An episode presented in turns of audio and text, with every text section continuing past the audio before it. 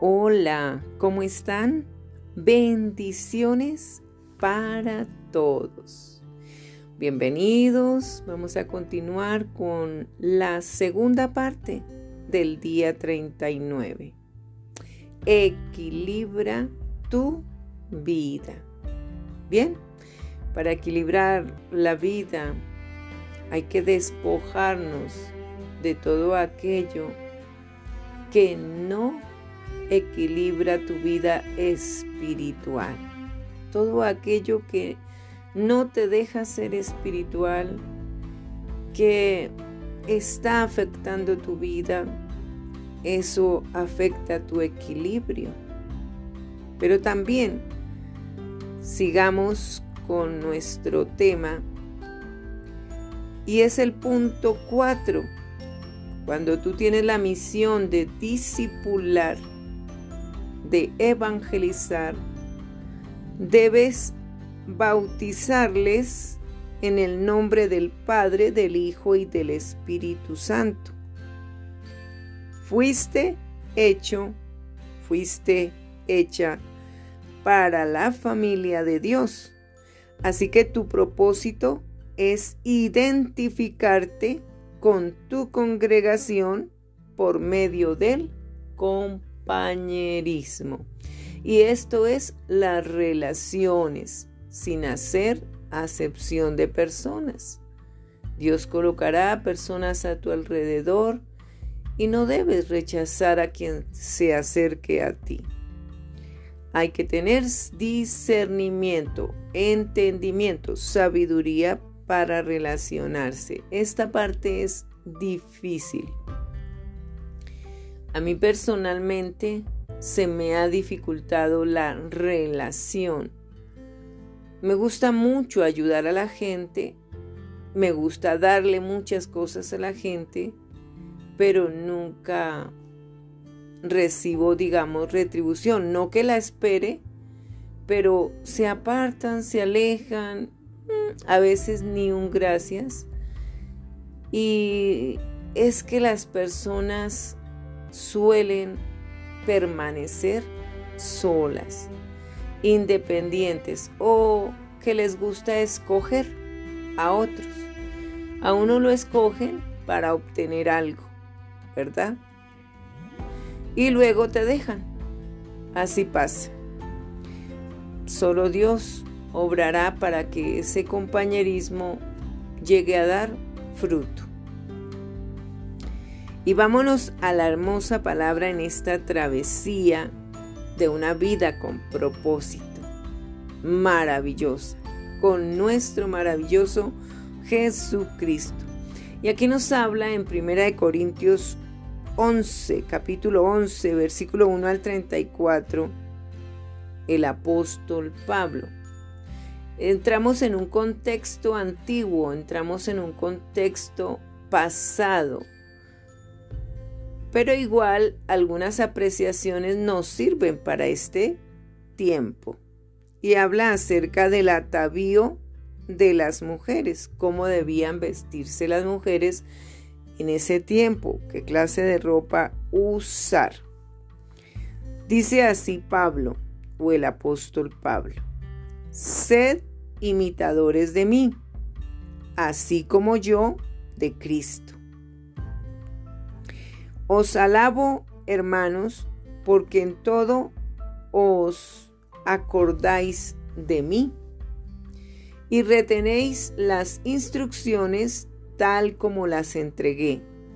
Pero quiero que sepáis que Cristo es la cabeza de todo varón y el varón es la cabeza de la mujer y Dios la cabeza de Cristo.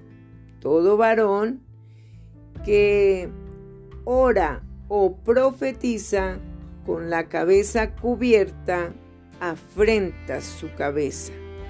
Pero toda mujer que ora o profetiza con la cabeza descubierta afrenta su cabeza porque lo mismo es que si se hubiere rapado.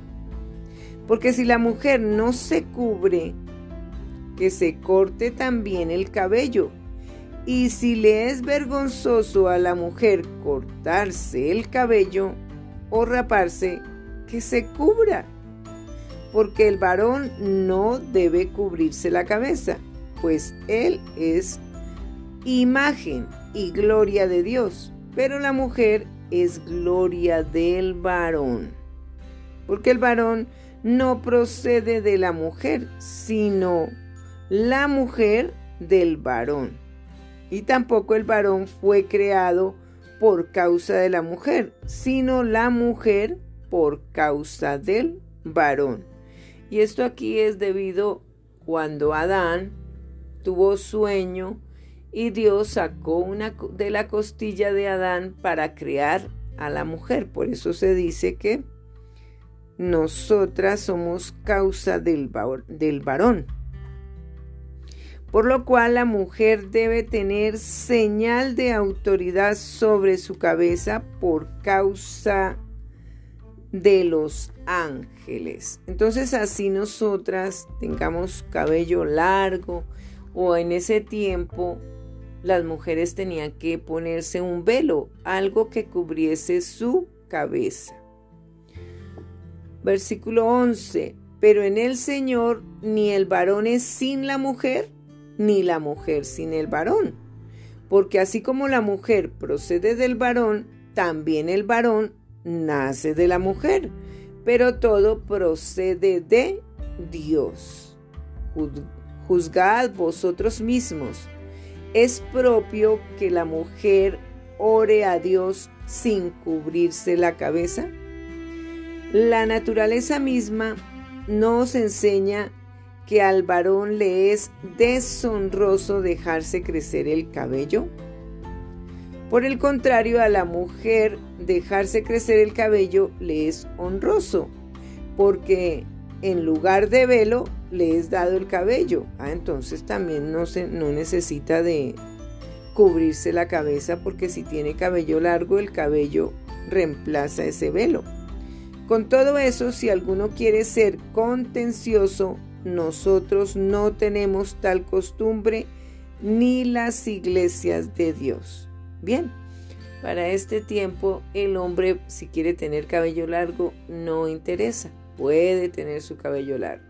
Si la mujer quiere cortarse el cabello, se corta el cabello. Si quiere cubrirse, se cubre y si no, puede ah, estar como quiera. Igual Dios eh, escucha lo que nosotros tengamos en nuestro corazón, porque Dios mira el corazón. Abusos en la cena del Señor. Pero al anunciaros esto que sigue, no os alabo, porque no os congregáis para lo mejor, sino para lo peor. Pues en primer lugar, cuando os reunís como iglesia, oigo que hay entre vosotros divisiones y en parte lo creo, porque es preciso que entre vosotros haya disensiones para que se hagan manifiestos entre vosotros los que son aprobados. Cuando pues os reunís vosotros, esto no es comer la cena del Señor, porque al comer cada uno se adelanta a tomar su propia cena y uno tiene hambre y otro se embriaga. Pues qué, ¿no tenéis casas en que comáis y bebáis? ¿O menospreciáis la iglesia de Dios y avergonzáis a los que no tienen nada? ¿Qué os diré? ¿Os alabaré? En esto no os alabo. Institución de la Cena del Señor. Porque yo recibí del Señor, dice el apóstol Pablo, lo que también os he enseñado, que el Señor Jesús, la noche que fue entregado, tomó pan y habiendo dado gracias, lo partió y dijo, tomad, comed, esto es mi cuerpo, que por vosotros es partido. haced esto en memoria de mí.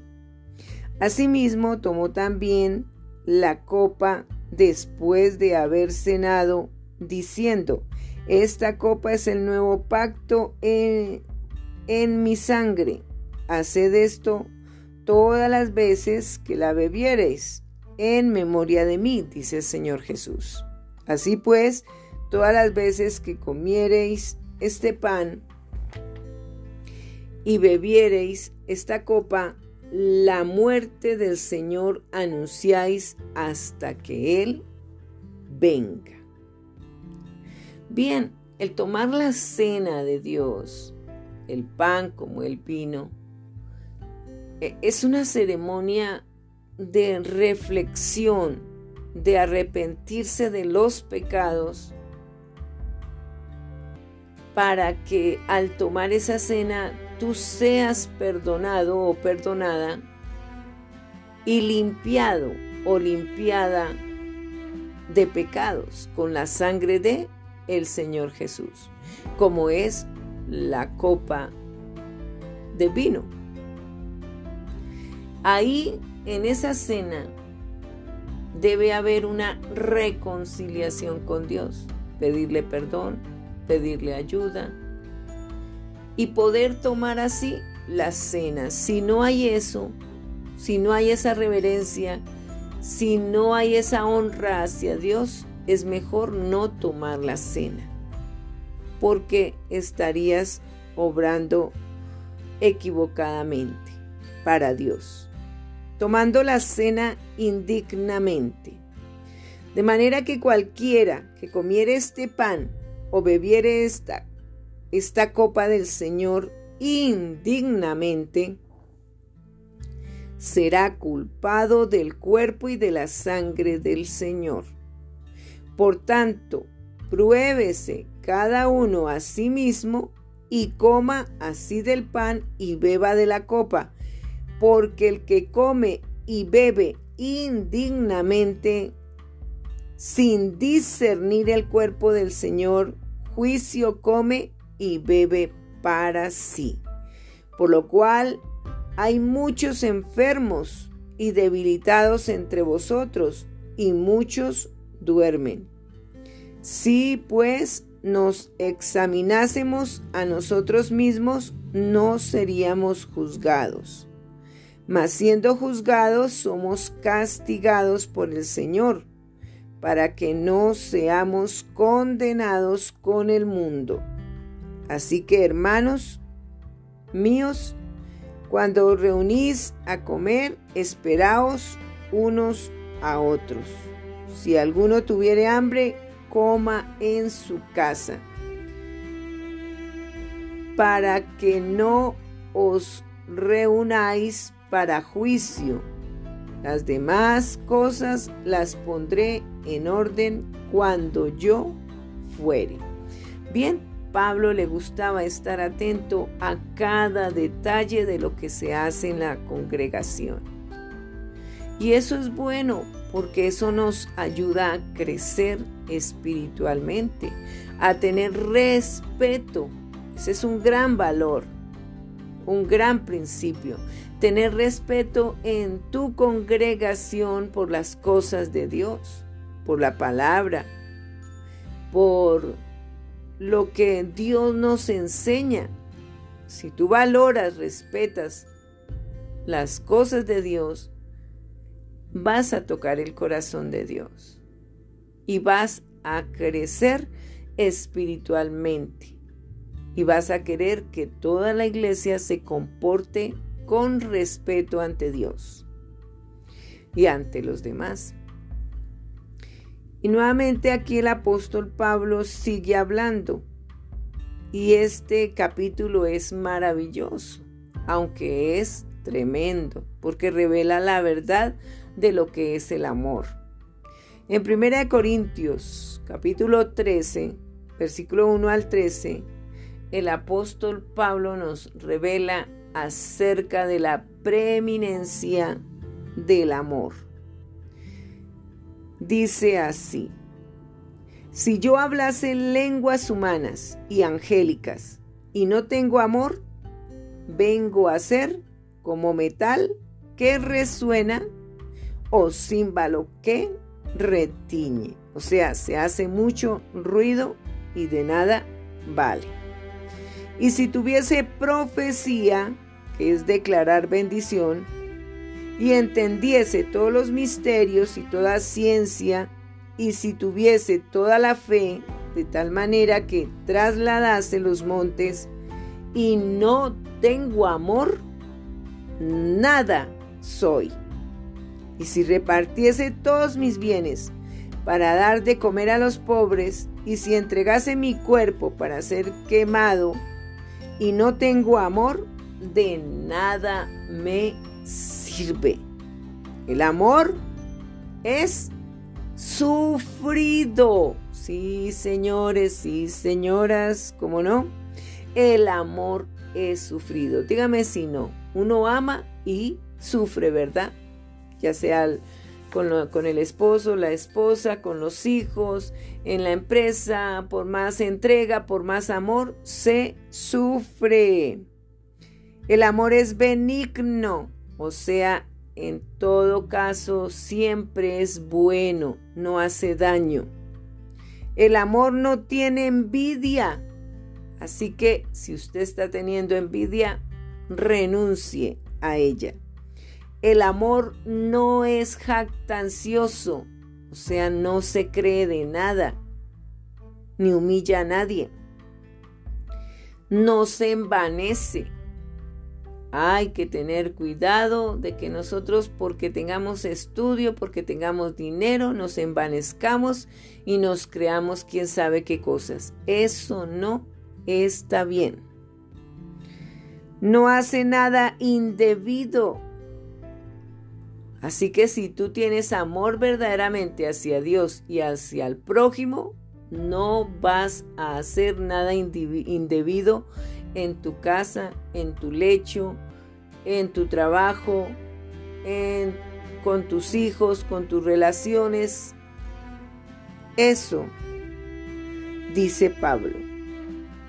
No busca lo suyo, o sea, no busca sus propios intereses, sino los de los demás. No se irrita, no, o sea que no pierde el control.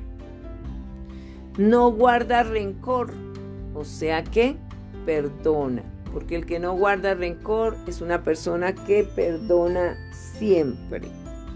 No se goza de la injusticia, mas se goza de la verdad. Todo lo sufre, todo lo cree, todo lo espera, todo lo soporta. Eso es tener amor.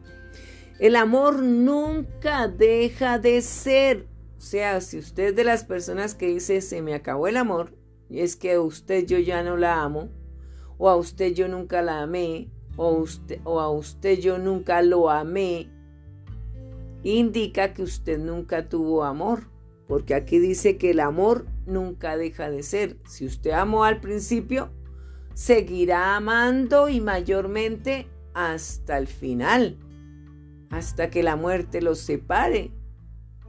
Pero si usted dice, no, yo no amé o yo no estaba amando, eh, no fue sincero, no fue sincera. El amor nunca deja de ser. Pero las profecías, que son declaraciones buenas de bendición, se acabarán y cesarán las lenguas y la ciencia acabará porque en parte conocemos y en parte profetizamos.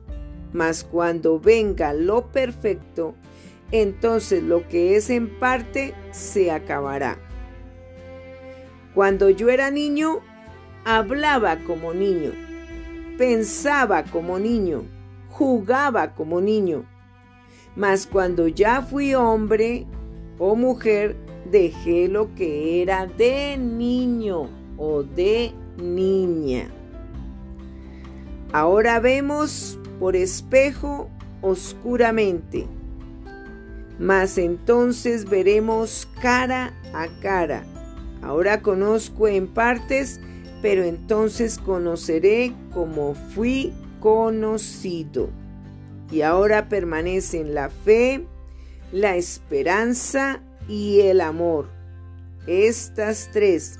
Pero el mayor de ellos es el amor, porque sin amor de nada vale. Pero es necesario mantener la fe como la esperanza, nunca las pierdas. Punto 5. Enseñándoles a hacer todas las cosas. Pero bueno, recordando el punto 4, hay que tener en cuenta de al bautizarlos en el nombre del Padre, del Hijo y del Espíritu Santo, habrá momentos y pues hay autoridades que son los pastores, las congregaciones para que las personas pues se congreguen y se bauticen. Pero hay momentos donde pronto no está la congregación o la persona no pueda congregarse y si quiere bautizarse, si tiene la autoridad de Dios, Jesús dice que hay que bautizarlos en el nombre del Padre, del Hijo y del Espíritu Santo. Entonces miramos la historia de Nicodemo, que quería bautizarse. Estudiamos acerca de ello, nos preparamos en el discipulado para poder tener la autoridad de bautizar a un discípulo, a alguien que pida, que quiera ser bautizado, porque ese es un paso de fe. Pablo se ciñe mucho a la palabra de Dios y todos tenemos que hacerlo. No de acuerdo a nuestros proyectos ni de acuerdo a nuestras ideas, sino de acuerdo a lo que Dios mande. Entonces dice el punto 5 que enseñándoles a hacer todas las cosas, eso es discipulado conocer de Dios y tú te vuelves maestro para enseñar. Fuiste llamado, fuiste creado para llegar a ser como Cristo. Así que tu propósito es crecer en madurez por medio del discipulado. Un verdadero compromiso de tu corazón con el gran mandamiento y la gran comisión te harán parte del ejército de Dios aquí en la tierra, siendo así un verdadero seguidor de Cristo. Mantener en equilibrio estos cinco propósitos no es fácil. Hay que ser constantes y comprometidos para permanecer firmes. Todos tendemos a dar más importancia a los propósitos que más nos apasionan y debemos no descuidar los otros. Así logramos equilibrio de nuestra fe verdadera para con Dios. Las congregaciones están perdiendo unidad y enfoque en Dios por estar escogiendo vivir para sus propios intereses, olvidando lo que Dios ha mandado que se haga. Pero tú puedes evangelizar tu congregación para que vuelvan al primer amor, al compromiso de vivir para Dios cumpliendo sus mandamientos. Tú puedes mantener tu vida equilibrada y seguir la pista uniéndote con un grupo pequeño para el seguimiento, evaluando regularmente tu salud espiritual, registrando tus progresos en un diario personal y comunicando a otros lo que has aprendido, logrado, soñado, tus grandes sueños hechos realidad al trabajar para Dios. Bien. Y en el libro de Primera de Tesalonicenses capítulo 5 versículo 1 al 28, el apóstol Pablo nos habla acerca de la venida del Señor.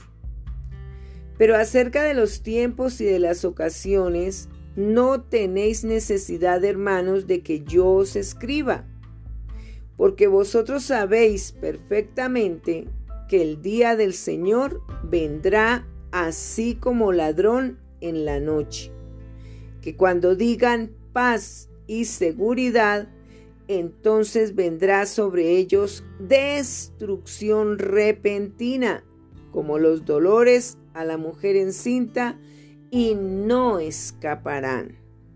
Mas vosotros, hermanos, no estáis en tinieblas para que aquel día os sorprenda como ladrón, porque todos vosotros sois hijos de luz e hijos del día no somos de la noche ni de las tinieblas.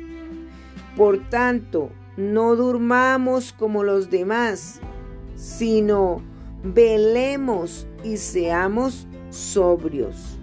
Pues los que duermen de noche duermen, y los que se embriagan de noche se embriagan. Pero nosotros que somos del día, seamos sobrios habiéndonos vestido con la coraza de la fe y de amor y con la coraza de salvación como yelmo. Y el yelmo pues es un gorro, algo que te colocas en la cabeza, un casco para proteger tu mente. Pero la fe nos da ese escudo para evitar que los dardos del enemigo nos toquen, ya sea en nuestra mente, en cualquier parte del cuerpo. Pero es necesario, es necesario tener fe y colocarse la armadura de Dios completa, no solamente el yelmo, sino también lo que dice Efesios 6, la coraza de la justicia, el escudo de la fe, el cinto de la verdad, la espada, que es la palabra de Dios, y el apresto del calzado del Evangelio. Entonces, si estamos con la armadura puesta, vamos a vencer siempre. Porque no nos ha puesto Dios para ira, sino para alcanzar salvación por medio de nuestro Señor Jesucristo, quien murió por nosotros para que ya sea que velemos o que durmamos, vivamos juntamente con Él. Por lo cual, animaos unos a otros, así como lo hacéis.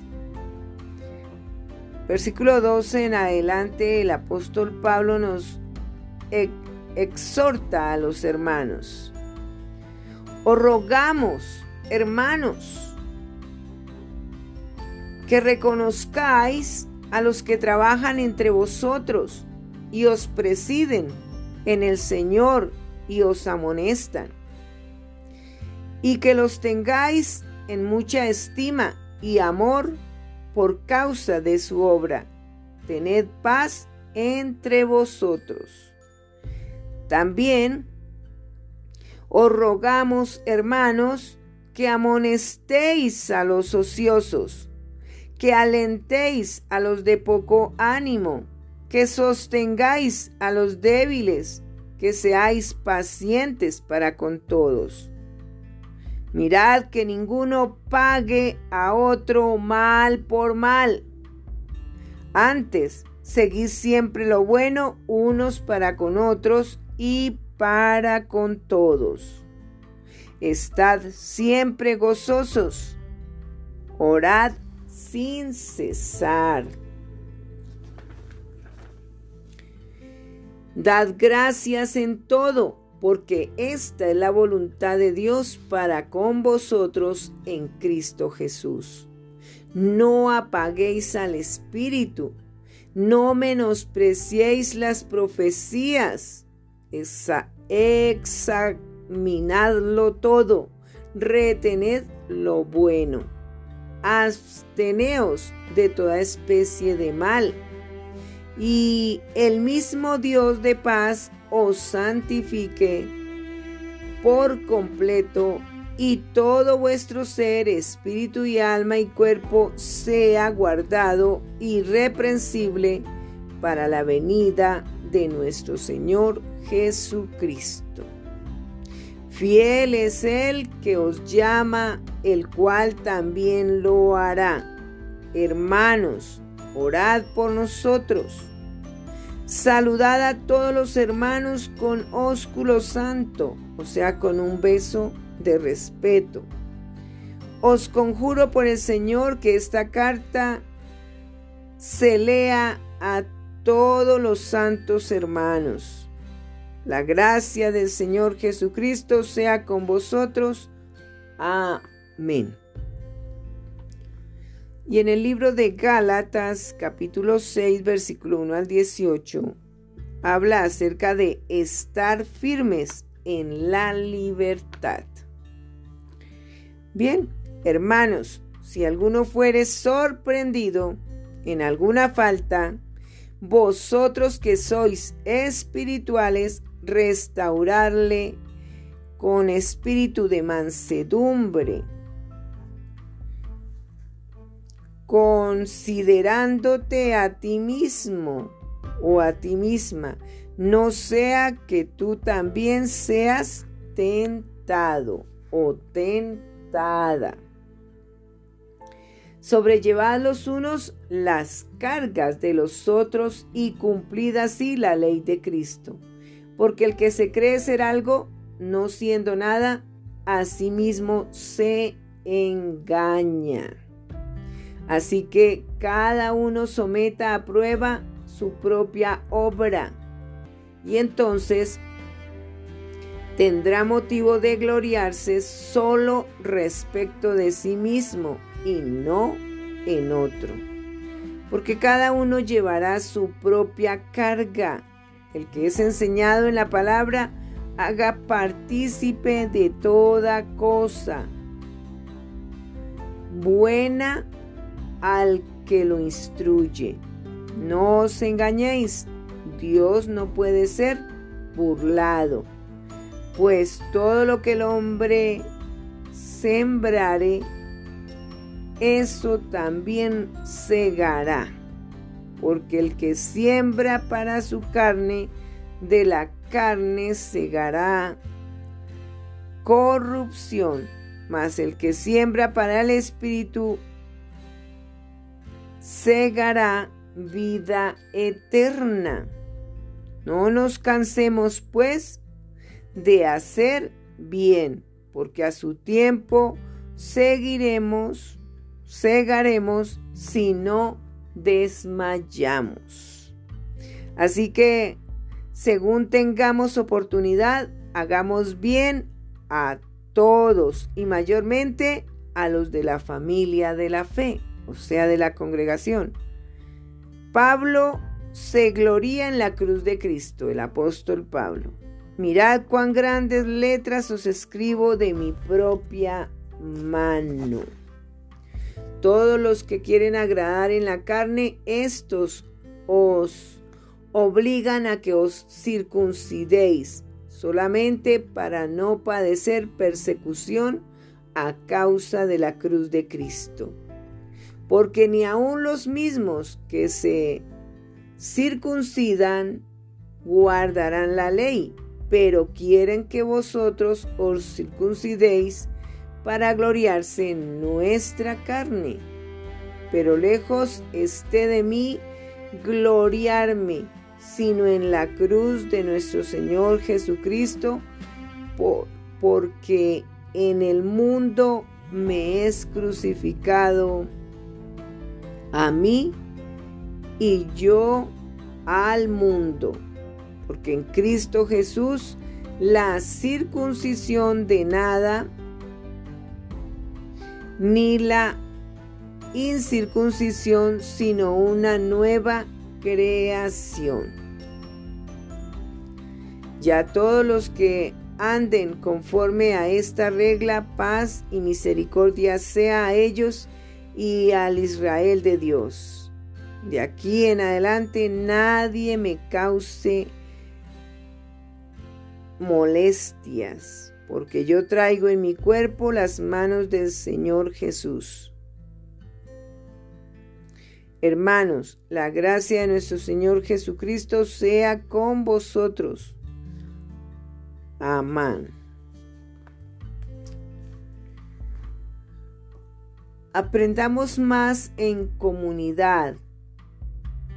Nuestras mentes se afilan y nuestras convicciones se profundizan mediante la conversación. Estudiar las implicaciones y aplicaciones de cada capítulo. Pregúntese, ¿qué? ¿Y qué ahora? ¿Qué significa esto para mí, mi familia y nuestra iglesia? ¿Qué hay ¿Qué voy a hacer con respecto a esto?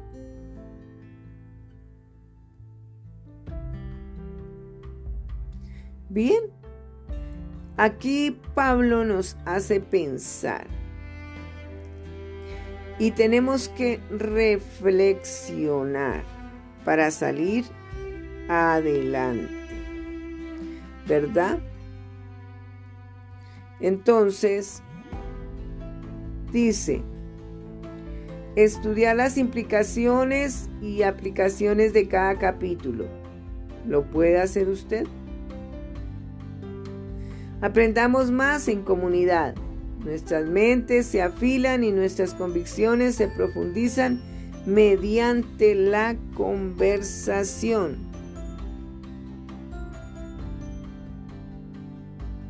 ¿Cierto? Estudiar las implicaciones y aplicaciones de cada capítulo. Pregúntese, ¿qué? ¿Y qué ahora? ¿Qué significa esto para mí, mi familia y nuestra iglesia? ¿Qué voy a hacer con respecto a esto? Puedes dar y recibir reformación, información, perdón, acerca de lo que estáis aprendiendo. Puedes discutir ejemplos de la vida real. Puedes orar, animar y ayudar a otros que como tú han alcanzado a vivir estos cinco propósitos. Hay que tener en cuenta siempre todo lo que nos recomienda el apóstol Pablo. Así no tendremos falta de nada, pero hay que hacer caso. Y en el libro de Segunda de Corintios capítulo 13 versículo 1 al 17 al 14 dice, esta es la tercera, la tercera vez que voy a vosotros, lo dice el apóstol Pablo. Por boca de dos o de tres testigos se, se decidirá todo asunto. He dicho antes y ahora digo otra vez como si estuviera presente y ahora ausente lo escribo a los que antes pecaron y a todos los demás que si voy otra vez no seré indulgente. Pues buscáis una prueba de que habla Cristo en mí, el cual no es débil para con vosotros, sino que es poderoso en vosotros. Porque aunque fue crucificado con debilidad, vive por el poder de Dios, pues también nosotros somos débiles en Él, pero si viviremos con Él por el poder de Dios para con vosotros. Examinaos a vosotros mismos, o no os conocéis a vosotros mismos. Si estáis en la fe, probaos a vosotros mismos, o no os conocéis a vosotros mismos que Jesucristo está entre vosotros, a menos que estéis reprobados. Más espero que renaceréis, que nosotros no estamos reprobados. Y oramos a Dios que ninguna cosa mala hagáis. No podrá que nosotros aparezcamos aprobados, sino para que vosotros hagáis lo bueno, aunque nosotros seamos como reprobados, porque nada podemos contra la verdad, sino por la verdad, por lo cual nos gozamos de que seamos nosotros débiles y que, no, y que vosotros estéis fuertes y aún éramos por nuestra perfección. Oramos, ¿no? Y además, fuertes y aún oramos por vuestra perfección. Por esto os escribo este mandamiento, estando ausente, para no usar de severidad cuando esté presente, conforme a la autoridad que el Señor me ha dado para edificación y no para destrucción. Por lo demás, hermanos, tened gozo, perfeccionaos, consolaos, sed de un mismo sentir y vivid en paz, y el Dios de paz y de amor estará con vosotros. Saludaos unos a otros con gran discurso, con ósculo beso santo. Todos los santos os alaban. La grada del Señor Jesucristo, el amor de Dios y la comunión del Espíritu Santo sean con todos vosotros. Amén. Y nuevamente Pablo habla en el libro de Segunda de Corintios, capítulo 8, versículo 1 al 24, que es la ofrenda para los santos. Asimismo, hermanos, os hacemos saber la gracia de Dios que se ha dado a las iglesias de Macedonia, que en grande prueba de tribulación la abundancia de su gozo y su profunda pobreza abundaron en riquezas de su generosidad. Pues doy testimonio de que con agrado han dado conforme a sus fuerzas y aún más allá de sus fuerzas, em, pidiéndonos con muchos ruegos que les concediésemos el privilegio de participar en este servicio para los santos y no como lo esperábamos, sino que asimismo se dieron primeramente al Señor y luego a nosotros por la voluntad de Dios. De manera que exhortamos a Tito, para que tal como comenzó antes, asimismo acabe también entre vosotros esta obra de gracia. Por tanto, como en todo abundáis en fe, en palabra, en ciencia, en toda solicitud, y en vuestro amor para con nosotros abundad también en esta gracia. No hablo como quien manda, sino para poner a prueba por medio de la diligencia de otros también la sinceridad del amor vuestro.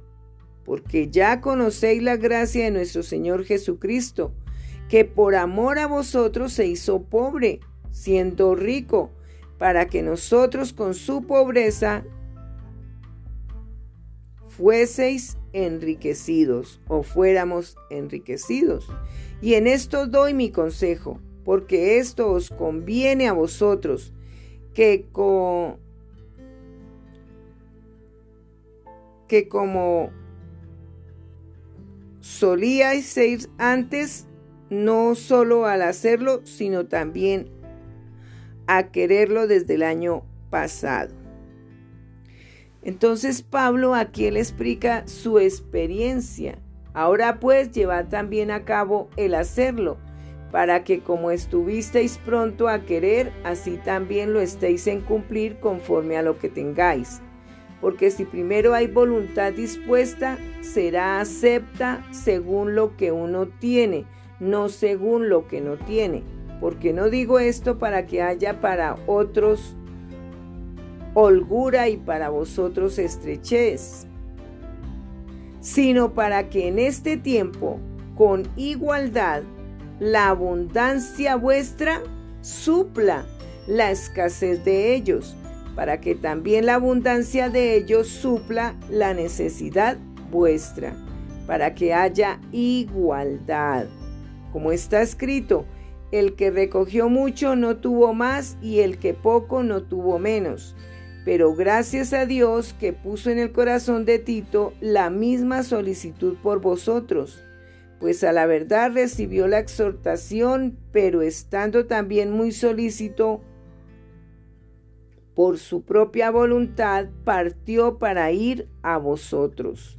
Y enviamos juntamente con él al hermano cuya alabanza en el Evangelio se oye por todas las iglesias. Y esto es grandioso, ver cómo Pablo era un hombre que sabía relacionarse y disipular, preparar, era alguien con gran inteligencia y sabiduría que Dios le había dado. Y no solo esto, sino que también fue designado por las iglesias, habla de Tito, como compañero de vuestra peregrinación para llevar este donativo que es administrado por nosotros para gloria del Señor, del Señor mismo, y para demostrar vuestra buena voluntad, evitando que nadie nos censure en cuanto a esta ofrenda abundante que administramos procurando hacer las cosas honradamente, no solo delante del Señor, sino también delante de los hombres. Enviamos también con ellos a nuestro hermano cuya diligencia hemos comprobado repetidas veces en muchas cosas y ahora mucho más diligente por la mucha confianza que tiene en vosotros. En cuanto a Tito, es mi compañero y colaborador para con vosotros y en cuanto a nuestros hermanos, son mensajeros de las iglesias y gloria de Cristo. Mostrad pues para con ellos ante las iglesias la prueba de vuestro amor y de nuestro gloriarnos respecto de vosotros. Y esto es una gran verdad. Nosotros tenemos que aprender cada vez más a ver qué es lo que Dios quiere que hagamos en las congregaciones, porque simplemente las personas o uno va a la iglesia o al templo a, a, bailar, a cantar, a levantar los brazos y a escuchar la prédica y luego cada uno para su casa. Y las cosas deben cambiar, debe haber una relación más estrecha de interesarnos los unos por los otros, de acercarnos, de amonestarnos, o sea, de corregirnos, porque hay que aceptar de que todos fallamos, porque a muchas personas no les gusta que les digan que están haciendo mal algo. Y uno tiene que aprender a aceptar que está equivocado o equivocada pero que tenemos que tener un corazón dispuesto para que Dios nos transforme y seamos personas como es la voluntad de Dios que quiera que seamos, no a nuestra manera, no con nuestros argumentos, no con nuestros propios intereses, sino viendo por los demás, teniendo amor verdadero hacia la gente y primeramente hacia Dios. Porque realmente en las congregaciones se está viendo mucha frialdad, se está viendo muchos errores y, y grandes y no se corrige eso, sino que se incide y se aumenta y se va aumentando y no hay cambios, sino que se incurre en muchos errores cada vez más. Hay que cambiar eso, hay que orar, hay que disponer nuestro corazón para hacer la voluntad de Dios. Les amo, les bendigo, les abrazo y que Dios les dé la sabiduría para relacionarse con amor.